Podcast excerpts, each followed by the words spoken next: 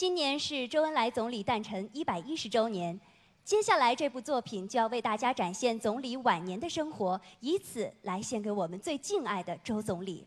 下面请欣赏作品《周恩来》，表演者郑伟，掌声有请。有请。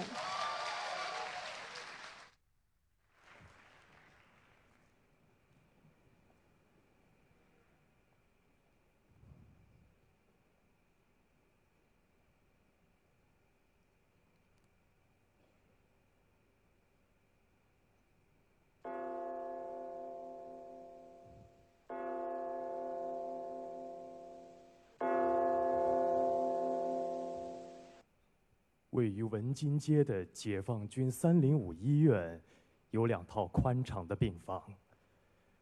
一套是为毛泽东主席准备的，他没有住；另一套住进了人，他是我跟随已久的周恩来总理。一九七五年五月的一天。周总理在散步时曾问身边的医护人员：“你们说实话，我究竟还能坚持多久？”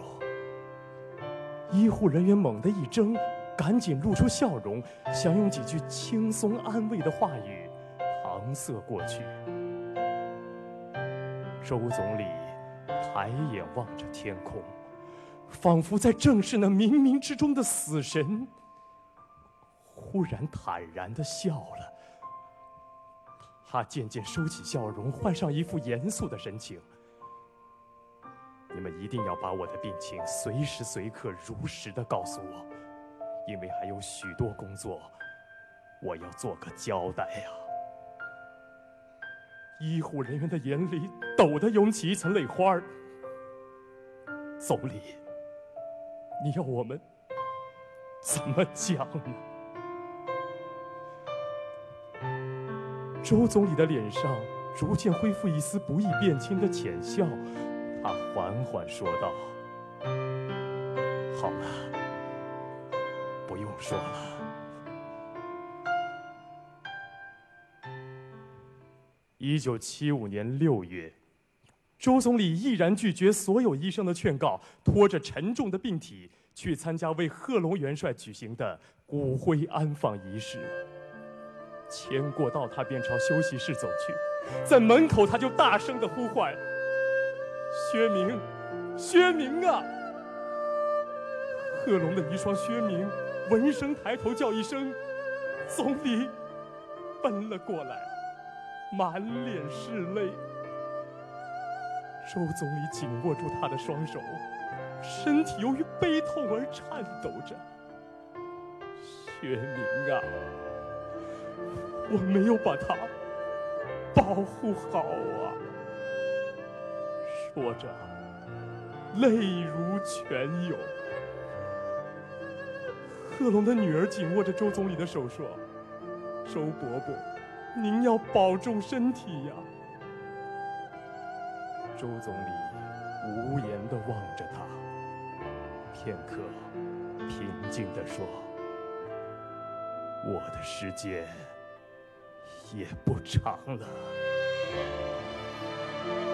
这令人心碎的叹息，又一次引来悲声四起。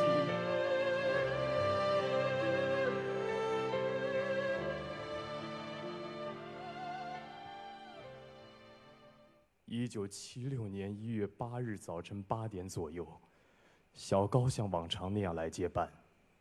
简单交接过后，我便要离开了。在门口，我像往常那样回头再望一眼，我们的总理，他仍在昏睡着。唉，他这一生睡得太少太少了。在正常的年月里，总理每天能睡四个小时，可是近十年来，天下大乱。总理每天只能睡两到三个小时。什么叫全心全意？什么叫鞠躬尽瘁？什么叫夜以继日不知疲倦？你只需在总理身边待一待，便一切都明白了。老张，老张！小高旋风似的卷了进来，他脸色煞白，声音随着目光一道颤抖着：“总理，总理不好了！”我像被电打了一样，从瘫软中一跃而起，赶忙往楼下跑去。下楼后，我看到总理床前只站着几名专家医生，其余二十几名医生都已稍稍后撤，环绕四周默立。我赶紧冲到总理床前，一把抓住他的手：“总理，总理！”我叫着，可是手掌分明感觉到他的手指发了凉，那么快，那么突然，我慌极了，摸着、抚着，想温暖回来，想把我的热和血输送过去。可是，转瞬间，总理的手掌也凉了，并且像退潮一样，迅速凉到了胳膊。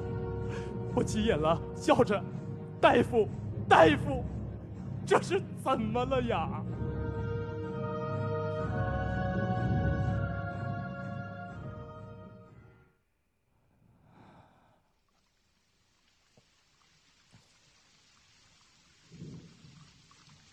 张医生沉重的摇了摇头，绝望的叹息道。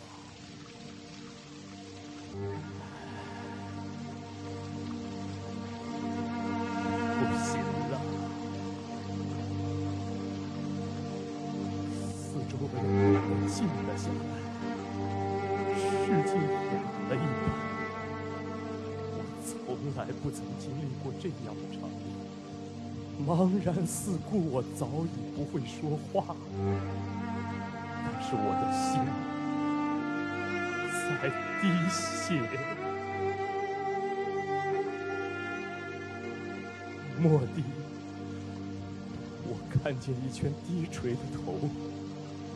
我哭出了声音，所有人都放开了悲声。总理呀！